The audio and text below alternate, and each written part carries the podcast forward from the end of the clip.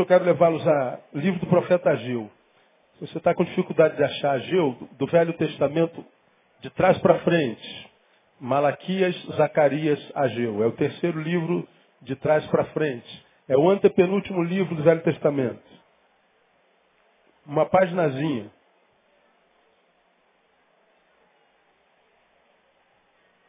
Ageu.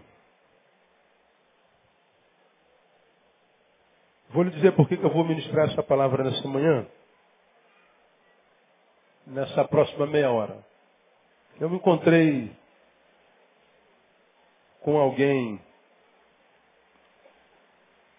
em Mato Grosso do Sul na quinta-feira. Na terça-feira eu estava no Mato Grosso. E dando uma caminhada à tarde, alguém me para, assustado, e diz, Pastor Neil, sou eu. Não acredito. Sou aqui no Mato Grosso, de bermuda, camiseta, caminhando na minha frente, não pode ser. Mas é. Sou eu. It's me. Posso acompanhá-lo? Pode. Vamos lá. Ele estava indo para lá, eu para lá. Ele foi me acompanhando, ele voltou, foi me acompanhando de calça comprida, de, de, de short, com, com bolsa. Ele falou, estive com o senhor em 1989. 1989. Segundo ano de seminário. Sim, o senhor era seminarista da primeira igreja batista do Jardim Betânia. E o senhor pregou numa noite. O pastor Celso Gonçalves de Oliveira estava viajando, o senhor pregou. Naquela época, igreja pequena só ia para a porta e no final era uma tradição batista, né? a gente ia para a porta para cumprimentar o pessoal que ia embora. Acabou o culto, o pastor saía, ia para a porta. Já brigaram comigo porque eu não faço isso. O pastor não vai para a porta para cumprimentar ninguém. Lembra que eu falei isso? Qual porta que eu vou, né, meu? Não dá. Aí o senhor pregou uma palavra que eu desdisse. Eu falei, eu não concordo com nada do que o senhor pregou. Acho que o senhor falou um monte de besteira hoje. Eu não me lembrava disso, mas nem, nem de longe. Há coisas que eu opto por reter, há outras que eu opto por deletar mesmo. Deleto assim, como quem foi na latrina e apertou o botão. E eu não lembrava. Mas o senhor não se lembra, pastor, eu cheguei a ser ofensivo. Eu falei para o senhor que o senhor não ia dar em nada, que senhor, sua, sua, capacidade de pregação, de administração, sua exegese era, era, era horrível, o senhor não ia dar em nada. É mesmo, cara, não, é possível que uma agressão tão grave como essa eu não, tenho, não lembrava. E o senhor me disse uma coisa. O que, que eu lhe disse? Vamos esperar os frutos. O senhor falou para mim, eu estou só começando, eu estou aprendendo. E a Bíblia diz que o melhor é o fim das coisas. E o senhor disse uma frase. Quem sabe nós não nos encontremos daqui a 20 anos. 89, 99, 2009. Para 2011, 22 anos depois. Eu acompanho, sei onde o senhor está, 20 anos depois. Ele caminhando comigo dizendo, já me casei três vezes. Estou me separando da quarta esposa. Tenho seis filhos. Todos estão perdidos. Três deles na droga. Já tentei me matar duas ou três vezes. E nem para me matar eu consigo. Eu sou um infeliz completo. Fugi do Rio de Janeiro para sobreviver. Estou aqui nesse lugar. Sou vendedor ambulante e tenho tentado sobreviver. E não há um dia que eu não escute uma palavra sua. Não há um dia. E de repente, 20 anos depois, olha com quem eu me encontro. No centro do Mato Grosso, caminhando na rua. Pastor Neil Barreto. Parei num bar, tomamos uma Coca-Cola, comemos uma coxinha de galinha, que eu não deveria ter comido. Me fez mal. Não sei se foi a coxinha ou a energia dele, eu não sei. Batemos um papão, orei com ele e liberei uma outra palavra. Há 20 anos atrás eu te disse, vamos tentar nos encontrar daqui a 20 anos e você não está bem. Mas eu quero liberar uma palavra, quem sabe não nos encontramos daqui a dois, três, cinco anos. E eu vejo você, quem sabe, muito melhor do que eu. Quero abençoar a sua vida hoje e dizer para você que nunca é tarde para ser feliz. Você está vivo. Você pode não estar tá bem agora, mas você está vivo. Enquanto a vida, há esperança. Ele chorou, chorou mesmo. Me abraçou e disse: Me perdoa pela palavra maldita que eu lhe disse lá atrás.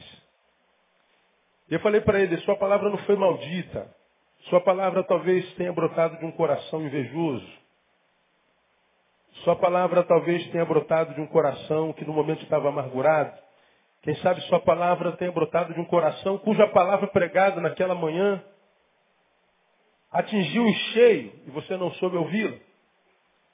Mas não houve palavra maldita nenhuma e eu me lembrei de Provérbios capítulo 26, versículo 2, que diz que como o pássaro no seu vaguear, como a andorinha no seu voar, assim a maldição sem causa não encontra pouso.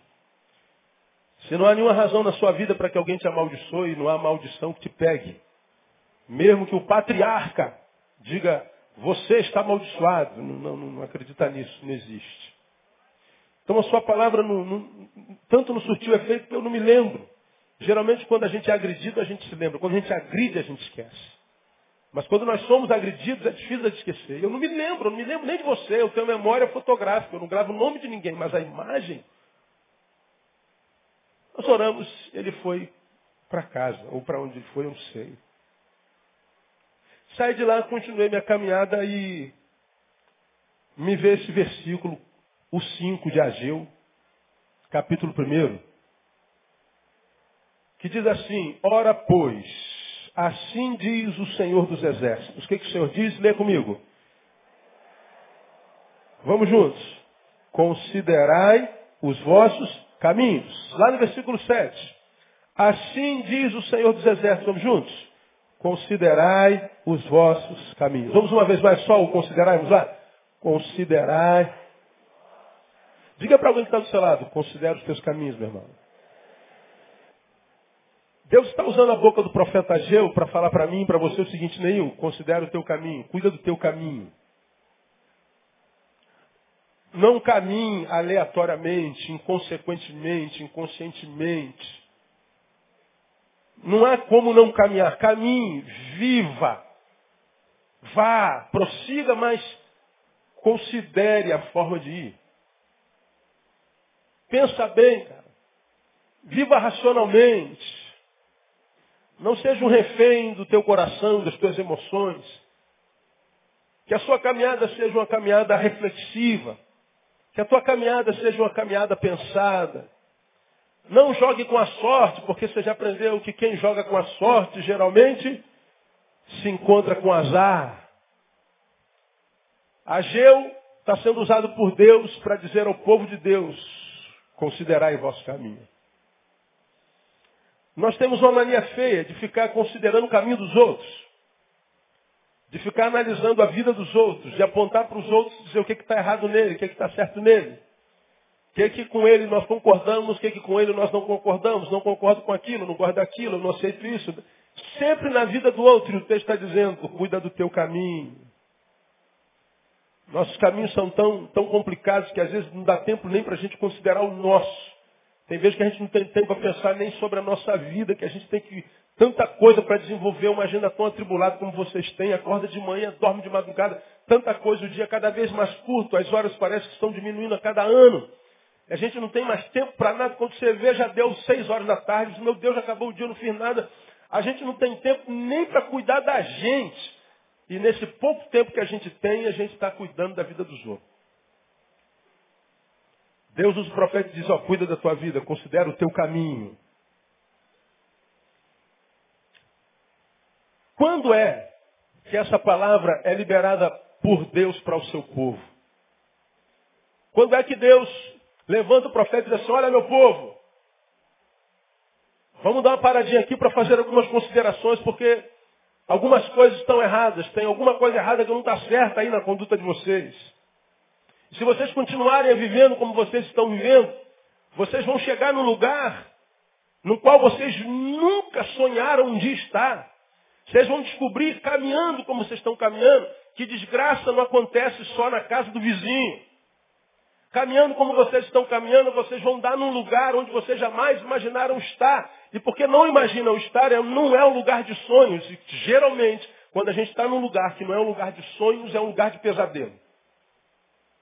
Já preguei sobre isso aqui. Quando nós vivemos uma realidade que nós não sonhamos, ou seja, quando o meu presente não é resultado do sonho que eu tive ontem. Quando o meu presente não é resultado do meu planejamento de ontem, então o meu presente é um presente de pesadelo. Quando o que eu vivo hoje é um hoje que eu não gosto de viver, quando o que eu estou vivenciando hoje é um hoje que, se eu pudesse, tiraria da minha semana, da minha agenda, é porque esse hoje é obra do acaso. Não foi pensado, não foi considerado, não foi raciocinado. Toda vez que vivemos uma realidade ruim, um presente, mesmo que entre aspas, maldito, é porque esse presente não foi sonhado no passado. Quando Deus levanta o profeta, ele está dizendo assim, olha gente, vamos parar aqui.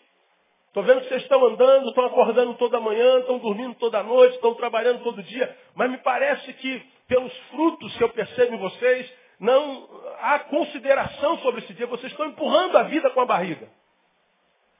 Pelo fruto que vocês estão produzindo, eu estou percebendo que vocês estão se perdendo, estão deixando de ser quem são. Então vamos parar e vamos reconsiderar. Vamos considerar o nosso caminho. Considerai o vosso caminho. Quando é que Deus manda o povo considerar o caminho? Vou mostrar para vocês algumas realidades nesse capítulo. Primeiro, a gente deve considerar o nosso caminho quando nós percebermos que o sentimento que está regendo a nossa vida foi o sentimento de frustração. Quando é que eu preciso, que precisamos considerar a nossa vida? Quando o sentimento que rege a mim, quando o sentimento que nos rege, rege for a frustração.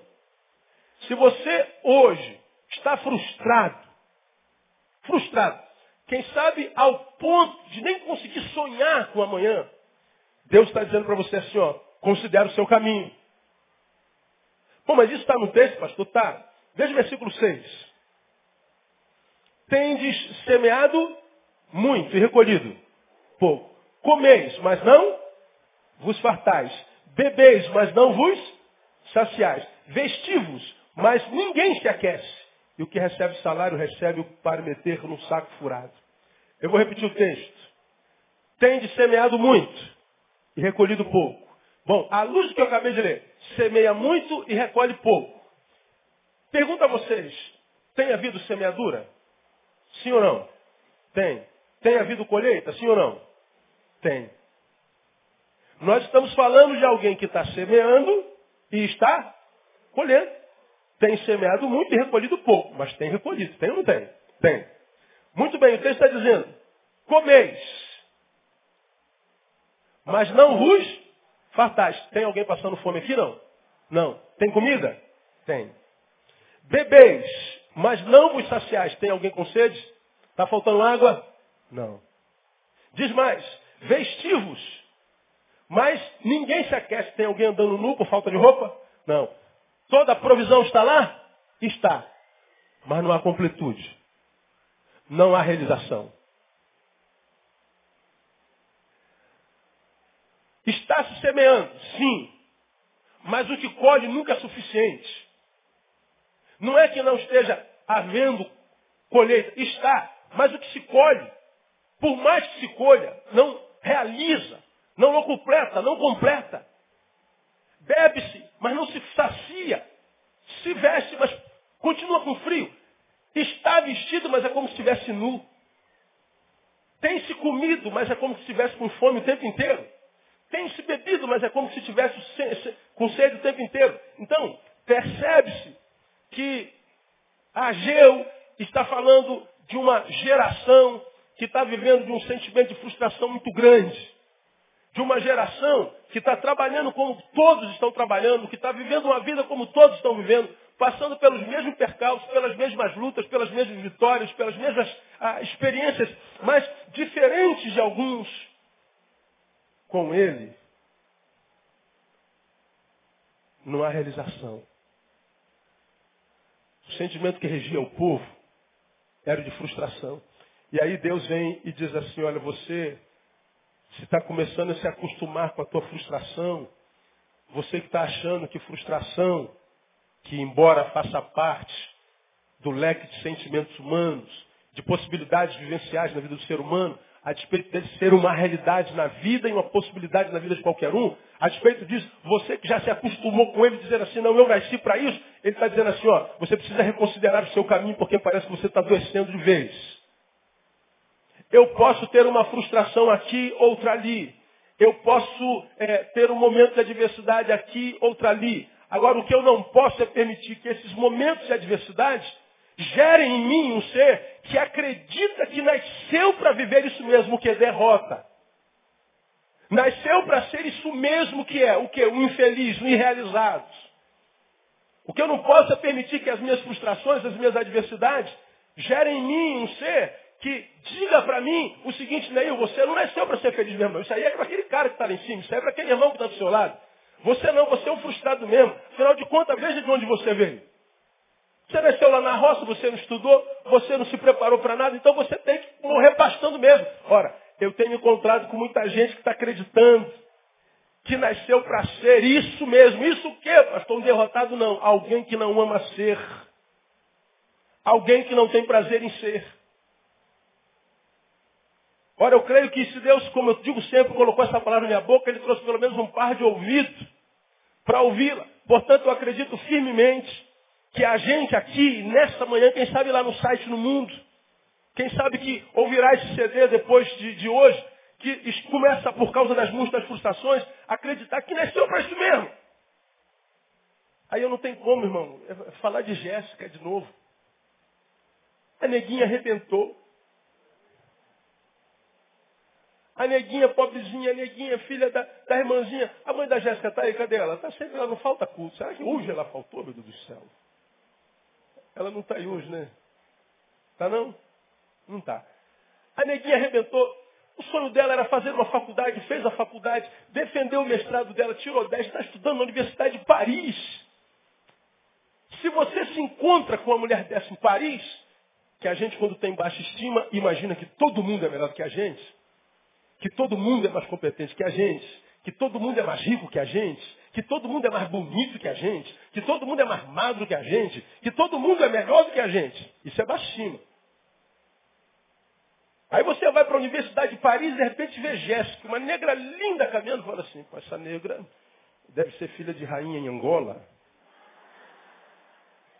Essa negra deve ser alguém que é filha de algum petroleiro em Londres, na Europa, quem sabe na África do Sul.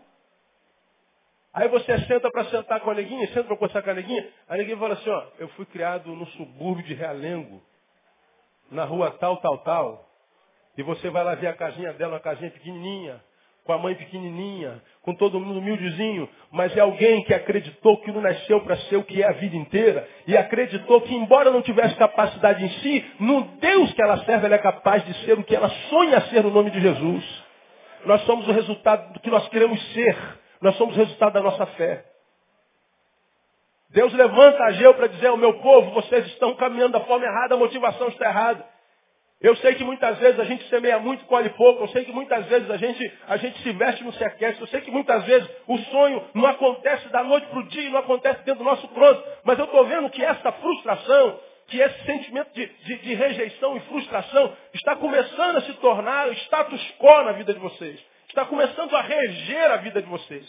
Toda vez que você olha para o futuro, você vê com esse olhar de frustração, como quem disse, eu me frustrei nos anos passados, eu posso até tentar mais uma vez, vou me frustrar de novo. Ele está dizendo, ei, ei, ei, ei. O pastor lá de Portugal fazia isso, eu adorei. Ô, ô, o pessoal do painel, tem alguém de Portugal aí, não? Tem não, né? Pastor Márcio, toda vez que ele vê alguém conversando, ele, ei, ei, ei, ei, oh, ei, ei, todo mundo. Ele, pô, cara, eu gostei desse negócio, eu vou levar esse negócio para o Rio de Janeiro. E toda vez que ele fala, ei, ei, ei, ei, parece que está falando só com você, não é verdade? Ou então ele mandava essa, ó, se você continuar conversando, eu vou falar seu nome. É tu... Gostei, gostei dessa, gostei. Aprendi. Alguma coisa boa trouxe Portugal, tá vendo aí? Pois é. Então eu tenho encontrado com muita gente que acredita que essa coisinha que não gosta de ser, e acredita que é essa coisinha que não gosta de ser, em função dos fracassos ou das dores que sentiu no passado. Vou dizer uma coisa para você, irmão. Você não é filho só, como no meu caso, de Adão e Geralda. Eu tenho orgulho enorme de ter sido filho de quem eu fui. Dãozinho e Geralda. Mas eu não posso deixar de me lembrar, embora eu tenha um orgulho enorme de ser filho de Dãozinho Geralda, que eu também sou filho simplesmente do Deus Todo-Poderoso, Criador dos céus e da terra, em cuja mão detém todo o poder que há no céu, na terra e debaixo da terra. Você é filho desse Deus. E quando você tem esse pensamento tão pequenininho, você está dizendo, Deus, tu não podes. E não diga que Deus não pode, porque Deus pode todas as coisas. O que Deus não pode é fazer na vida de alguém que acreditou que é isso que é e que não gosta de ser. Meu irmão, eu, eu não sei como é que está a tua vida, eu não tenho a menor noção, cada um cuida da sua, na é verdade. Mas eu sei que Deus liberou essa palavra porque Ele traria muita gente que, por causa das dores, das diversidades, das adversidades, por causa das ausências de conquista, está acreditando que é só isso mesmo está acreditando que não tem capacidade de ser como Jéssica, que não tem capacidade de ser como quem quer que seja, que não tem capacidade de ir além. Irmão, você pode ir aonde você quiser, se você acreditar que pode ir. E o teu Deus pode te levar, ele segura na sua mão, ele te leva se você acreditar que pode. Então não permita que a frustração seja o sentimento que rege a sua vida, que, que, que dirige a sua vida. Não permita que o teu passado influencie de tal forma o teu presente que te rouba a capacidade de sonhar com o futuro, Deus pode fazer muito mais através de você, em você e com você no nome de Jesus. Então, de repente, você está aqui frustrado consigo. Olha, a frustração consigo não é de todo ruim. Porque se eu estou frustrado comigo, eu estou dizendo, poxa, cara, eu sei que eu não sou o que eu deveria ser. Se eu estou frustrado comigo, eu estou dizendo assim, cara, eu não estou feliz. E quem é que pode perseguir felicidade? Só o infeliz. Você está sentindo um vaso quebrado, que bom. Você está no pontinho exato para Deus reconstruir o vaso, porque o vaso para se tornar novo precisa ser quebrado. Se você está quebrado, você está no ponto de Deus te usar, te restaurar, te transformar e te colocar no lugar de honra e de glória. Você só precisa acreditar. Portanto, é, como, como um profeta que você é, vós sois, vós sois a nação santa, sacerdócio real. Você é um profeta de Deus. Então eu queria que você olhasse para alguém que está falando assim, meu irmão, você pode muito mais. Muito mais. Diga para ele aí. Diga para o outro lado também, você pode muito mais. Agora você vai repetir após mim em Filipenses 4,3. Diga assim, posso. Não, vamos mais. Eu posso. Todas as coisas. Naquele que me fortalece. Eu posso Aplauda ele, acredita nesse negócio.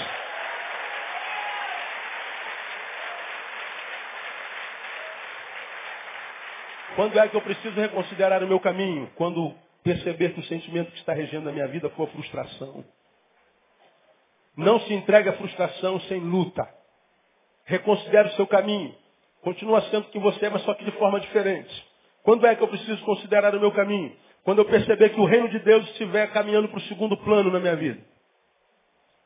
Quando é que você tem que parar para pensar? Quando é que você tem que rever a vida? Quando você descobrir que você está colocando o, segundo, o reino de Deus em segundo lugar. Quando você percebe que você secundarizou a vida espiritual, quando você percebe que secundarizou a comunhão, quando você percebe que secundarizou o reino de Deus, você está num ligeiro processo de desconstrução da imagem e semelhança de Deus. Porque Jesus é claro, lá em Mateus ele diz, mas buscai primeiro o quê? Reino de Deus.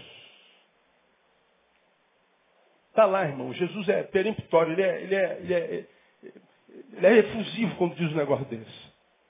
Busca primeiro o reino. E é engraçado que depois que ele diz primeiro o reino, ele diz, e as coisas? Depois. Ele coloca reino de Deus e coisas em proporções antagônicas. Ele não fala reino de Deus e as emoções, ou o amor. Ele coloca reino de Deus e coisas, porque ele sabe que coisas são as coisas que o diabo usa para nos tirar do reino de Deus. Ele sabe que existe essa luta entre o mundo subjetivo e objetivo, o mundo carnal, mensurável, e o mundo espiritual, não mensurável. E ele sabe muito bem que quando nós estamos no reino de Deus, com o povo do reino, com Deus da palavra, com a palavra de Deus, e nós não temos experiências com essa palavra, nós começamos a comparar essa palavra com a qual nós não temos experiência com as experiências que a gente tem no corpo. E o corpo, para dar prazer a gente, é uma delícia. Pelo amor de Deus. Se você parar e começar a se alisar assim, ó, você já se arrepia. Você fala, ô Jesus. Você der asas à sua imaginação, você fecha os seus olhos. E... Você imagina o que você quiser. Teu corpo te leva a experiências saborosíssimas. Ou oh, coisa boa é corpo, é carne. Quando a Bíblia assim, a Bíblia diz que a carne é fraca, do que, que a Bíblia está falando? Que a carne é fraca para as coisas de Deus. Mas para as coisas do mundo, ela é tão forte quando ela nos domina, a gente não consiga se livrar dela. O que, que mais nos afasta da presença de Deus? Os prazeres do corpo. Os prazeres da carne. Dentro de você existe um homem, uma mulher apaixonado por Deus, desesperado por Deus, que tem o desejo, talvez o maior deles, de ser o homem e a mulher mais santa de Deus, mais santo de Deus, que gostaria de estar ao pé da cruz, segurado lá no pé de Jesus, e dali não sair nunca mais. Existe alguém dentro de você que deseja isso ou não deseja? Amém ou não? Quantos gostariam de ser muito mais santos do que o que são? Deixa eu ver aqui. Ó, todo mundo. Irmão, eu queria ser, eu queria, rapaz, eu queria ser um anjo. Eu queria, eu queria, eu queria passar pela rua e a minha sombra curasse as pessoas assim, ó. Ô Jesus. Que o cara pegasse meu lenço, passasse aqui no meu só e curava. Meu lenço, para onde eu vou, onde eu vou, nego rouba meu lenço. Eu esqueço em cima, nego some lenço, nego tira troço dentro da minha, da, da, minha, da minha bolsa, rouba meu sermão. Você não tem noção, cara, o que, que acontece por esse país afora. O cara imagina que pegando meu lenço, meu sermão, ele vai ser abençoado. Tá, tá ferrado, meu filho. Não há poder. Eu queria muito ser igual Paulo, ser igual aquela gente que, cara, gostaria muito, mas eu sei que existem forças em mim, desejos em mim que me impedem de ser isso contra os quais eu tenho que lutar todo dia, o tempo inteiro. A gente sai do quarto, irmão, tem uma experiência gostosa com Deus, a gente sente o Espírito Santo de Deus, chora, e a gente diz, cara, agora pode vir um inferno que eu quebro. Aí tu sai do quarto, passa uma mulher bonita. Aí você fala assim, pô, senhor, não adiantou nada, continuo sentindo a mesma coisa. Acontece contigo não, né? Você sai, você sai da vigília de oração, você passa de 8 às 6 da manhã, vendo um anjo para todo lado, varão de fogo, bola de fogo, espada de fogo, e nego caindo, tombando, babando, voando, poder de Deus para todo lado, e tudo, coxo andando, morto, ressuscitando, aí tu vai embora cheio do poder, aí tu sai do estacionamento da igreja, o cara te dá uma fechada, tu sobe meio fio, aí vem o desejo de matar o cara, Pô, passei a noite inteirinha na igreja, já estou com vontade de matar os outros. Não acontece ou não acontece? Você sai da igreja domingo, domingão, meu irmão, uma bênção tremenda. Você diz, rapaz, essa semana vai ser uma bênção. O pastor falou que vai ser uma bênção. Quando chega no teu trabalho, Já está lá aquele colega abençoado de trabalho, que você ama, que te adora. Aí parece que o domingo todinho foi por água abaixo. Isso gera o que? Frustração. Meu Deus do céu, Senhor, eu quero ser santo. Eu quero olhar para o meu inimigo e amar. Ele está me odiando e eu quero dar um beijo nele. Dizer assim, cara, eu te amo. Mas de verdade, mas não consigo. Tenho vontade de estar dirigindo e o cara me dá uma fechada. Eu ia atrás dele jogar um folheto dentro do carro dele. Assim. Jesus te ama, eu também. Hã? Não queria ser assim? Eu queria ver o jornal, o cara que aconteceu essa semana, o pai matou o filho de dois anos a pancada. E jogou o corpo na calçada para se vingar da mãe. Eu queria olhar para esse homem e ir na cadeia falar assim, rapaz, se você precisa de Jesus, Jesus te ama. Mas não é o que eu sinto por ele. Com toda sinceridade. Queria muito, mas queria muito ser muito mais santo do que eu sou. Mas não tem como. Nós temos que lutar contra essa carne todo dia, o tempo inteiro, até a morte. Quando é que eu sei que eu estou vencendo a carne? Não é quando os desejos da minha carne vêm à ebulição. Não é quando passa uma mulher bonita. Não é quando eu tenho vontade de fechar o cara da minha voz. Não. Isso tudo vai estar em mim até morrer. Agora, quando eu sei que eu estou vencendo essa carne, quando a despeito da carne que eu tenho, eu continuo alimentando meu espírito, dizendo, Deus, a minha carne quer me levar para um lado, mas eu vou continuar aqui no teu reino, buscando a tua face, sem abrir mão do Senhor, da mesma forma como o Senhor não abre mão de mim. Tu sabes que eu estou numa guerra constante, tu sabes que eu estou numa luta tremenda, de vez em quando eu dou uma escorregada, de vez em quando eu, eu, o, o, o cachorro preto vem à tona, ele quer morder alguém, mas eu boto ele na colheita. Tu está vendo a minha luta. E o que Deus quer de mim de você não é que a gente vença sempre, porque ninguém vence sempre. O que ele quer é que a gente não se entregue quando a gente perde. O que Deus quer é que você não se esqueça que é um lutador. O que Deus não quer é que você não se esqueça que a luta não termina nunca. E para quem entende que a luta não termina nunca, a vitória é certa no nome de Jesus. Agora o que, que acontece com muitos de nós, quando a batalha vem, a gente vê se apegar aos pés do Senhor, a gente se afasta dele, a gente vai secundarizando o reino, a gente vai colocando Deus para o segundo plano, porque a nossa carne dá mais prazer. Eu tenho mais experiência com a carne do que com o Espírito Santo. Eu tenho mais experiência com mensurável do que com imensurável. Eu, eu, eu, eu, gosto mais da carne. É verdade, a carne dá mais prazer. Mas o que conta é como termina.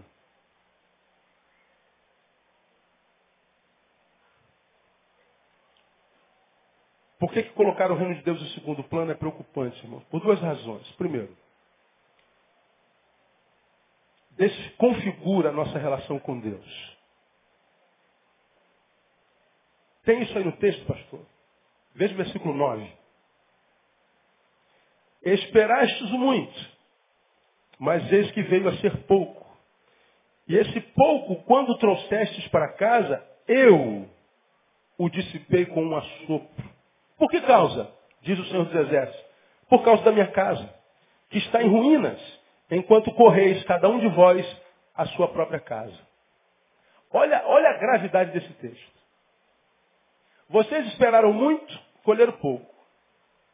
Esse pouco, quando trouxeste para casa, eu dissipei. Olha lá. Você semeou, colheu um pouquinho. E o pouquinho que você trouxe foi dissipado. Quem foi que dissipou? Foi o diabo? Quem foi? Deus.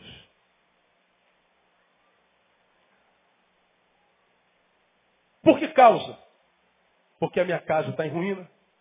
Porque vocês estão correndo atrás da necessidade das suas próprias casas. Vocês secundarizaram o reino. Vocês adoeceram no senso de valores. Vocês estão sendo desconfigurados pela vida pelas dores, pelo inimigo, estão sendo desconfigurados, o senso de valor adoeceu, vocês estão materializados, vocês perderam a capacidade de se mover no sobrenatural, vocês estão secundarizando o reino. Aí o que, que acontece? Desconfigura a nossa relação com Deus, que é o nosso amigo, que é o nosso parceiro. Já não vos tenho chamado servo, porque o servo não sabe nada sobre o seu Senhor, mas eu vos tenho chamado de amigos, porque tudo lhes dei a conhecer. O planejamento de Deus para comigo, contigo, é de amizade. Mas diz que isso é desconfigurado. De amigo, ele passa a ser destruidor. Está dizendo que foi ele quem dissipou. Ele quem está jogando contra. E muitas vezes, nós, cristãos que não temos conhecimento, meu povo está sendo destruído, por, destruído porque ele falta conhecimento, estamos vivendo um tempo de destruição, estamos vivendo um tempo de desconstrução, Estamos vivendo um tempo contrário e a gente acredita que quem está se levantando contra a gente é sempre o diabo. Pastor, olhe por mim, porque o diabo está se levantando. Tudo que eu construo, o diabo desconstrói. Tudo que eu faço é, vai à bancarrota. Tudo que eu faço está errado. E a gente está orando, lutando contra Satanás. E não é Satanás quem está fazendo, pode ser Deus.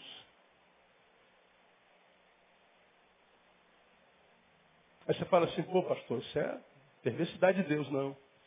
Deus é um pai que está tentando salvar o seu filho. Você muitas vezes para salvar seu filho, pequenininho assim, ó, você tira dele o brinquedinho que ele mais ama. Não vai brincar hoje por causa da sua malcriação. Faz ou não faz?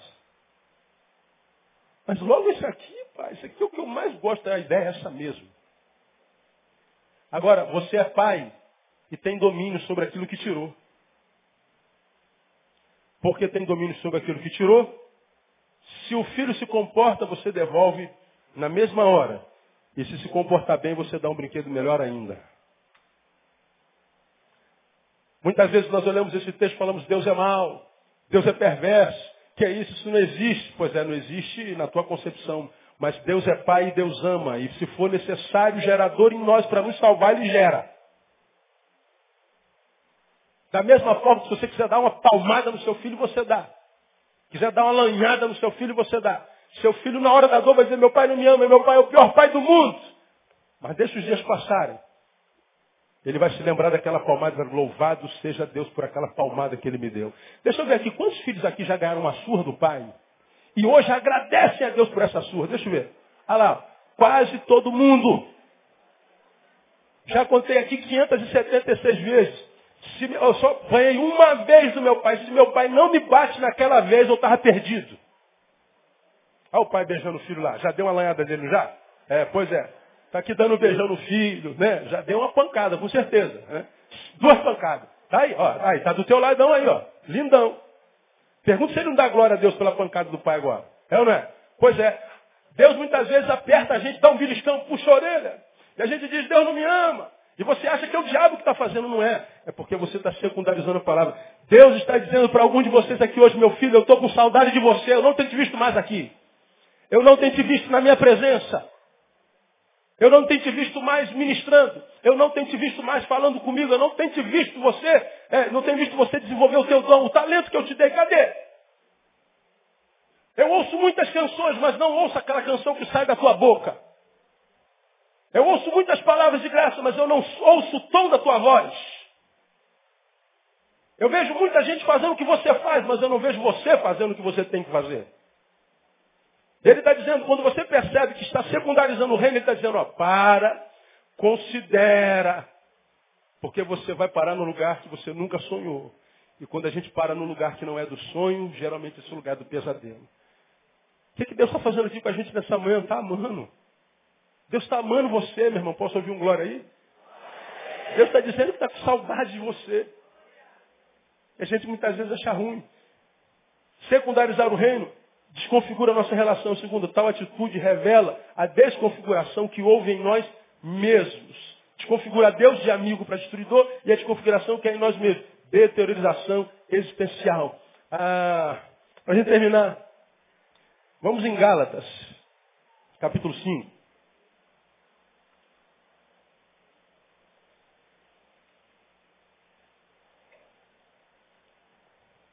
Gálatas 5.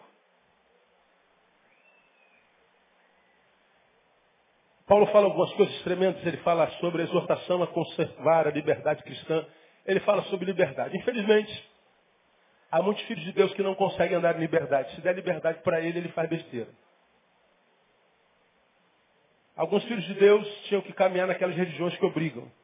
Atendi alguém semana passada que disse, pastor, eu sou de uma religião que eu não posso sair. O, o, o Deus com D minúsculo, que eu sirvo, já me disse que se eu sair ele me mata. Ele falou que eu sou, sou, eu sou dele desde quando eu nasci. A, a minha mãe me consagrou a ele. Disse para ele que eu seria médium desde, desde o meu nascimento.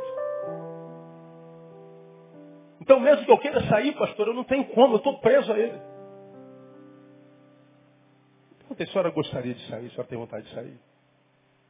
Tenho muita, pastor. Eu vou dar uma boa notícia à senhora, a senhora pode sair.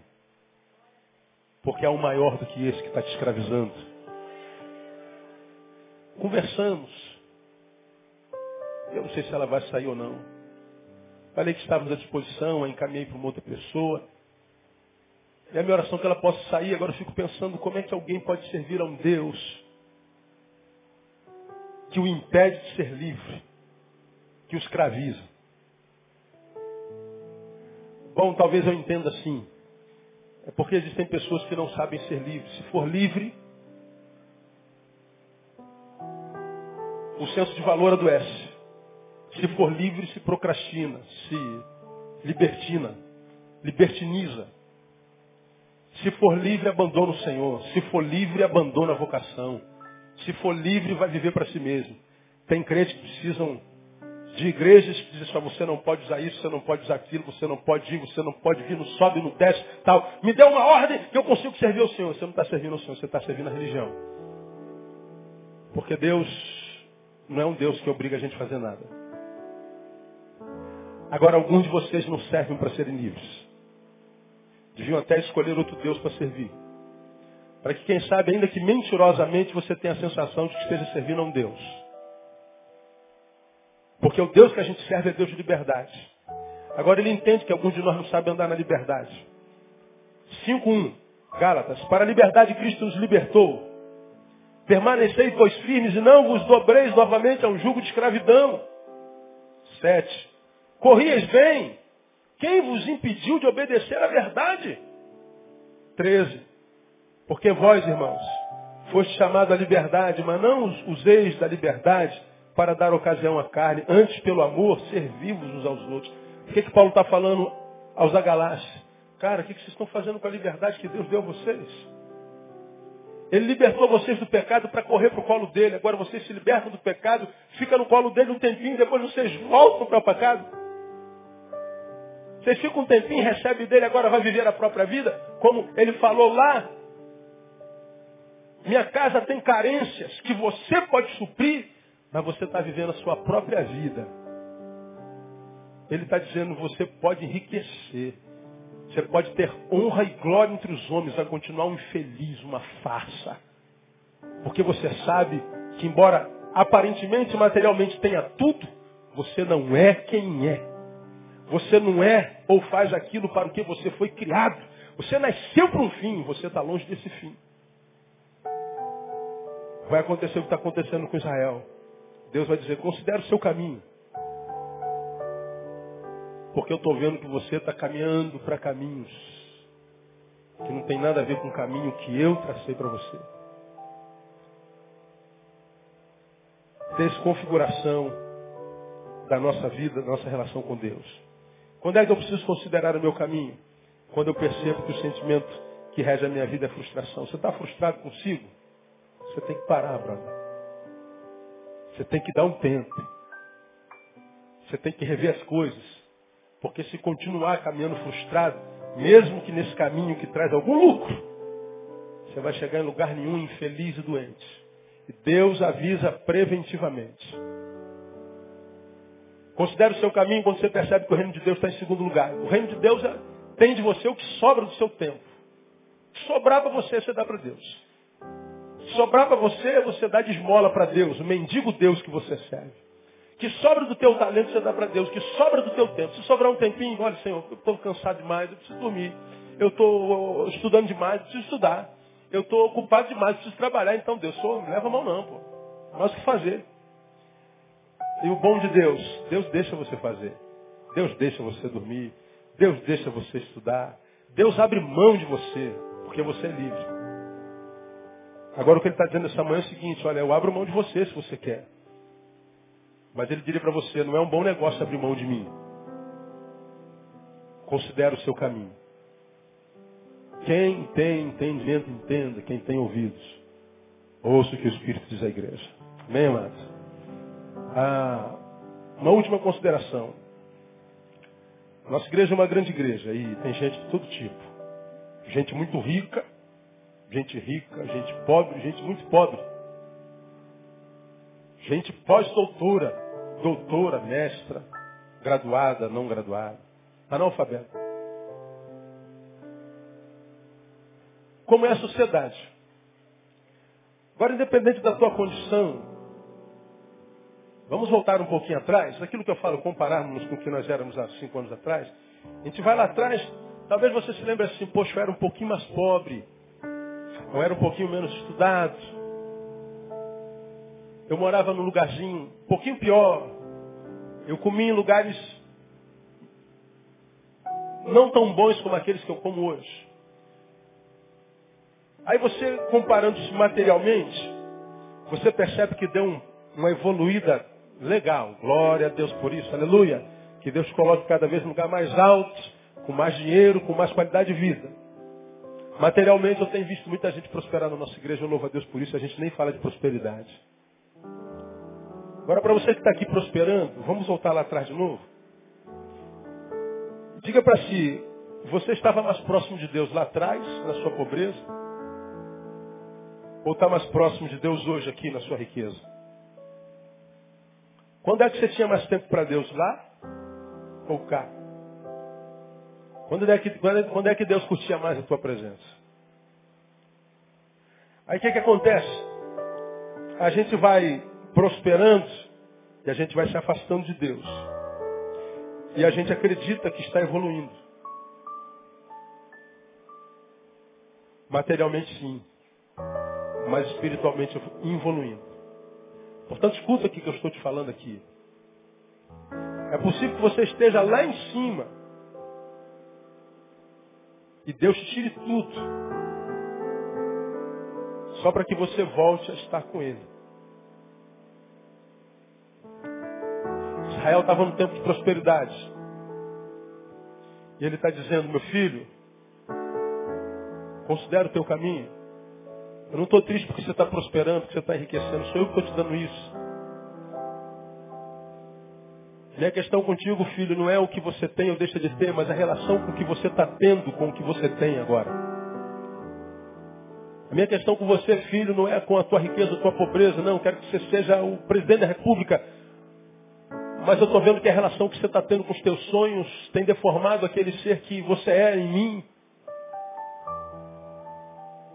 Cuidado com a relação que você está tendo com a bênção, com a vitória, com a alegria, com a construção, com a evolução. Considere o seu caminho. Porque senão você vai continuar colhendo, você vai continuar bebendo, se vestindo, mas vai perceber que num determinado momento da tua história, nada daquilo que você tanto trabalhou para ter vai conseguir gerar alegria em você. Então, antes que isso aconteça, considere o teu caminho. Essa é uma palavra de amor de Deus para cada um de nós. Porque eu acredito toda a minha alma, Deus está dizendo, estou com saudade de algum de vocês. E meu irmão, se Deus fala para mim, está com saudade de mim, pelo amor de Deus, é uma honra grande. Uma honra grande. Porque tem tanta gente melhor do que eu, melhor do que você nessa terra, que poderia alegrar a Deus muito mais do que a mim e a você. Mas Ele está dizendo, eu não abro mão de você, filho. Eu quero que você volte ao seu primeiro amor. E a minha oração é que você diga, Senhor, estou voltando ao primeiro amor nessa manhã no nome de Jesus. Deus abençoe você. Vamos aplaudir. Aleluia.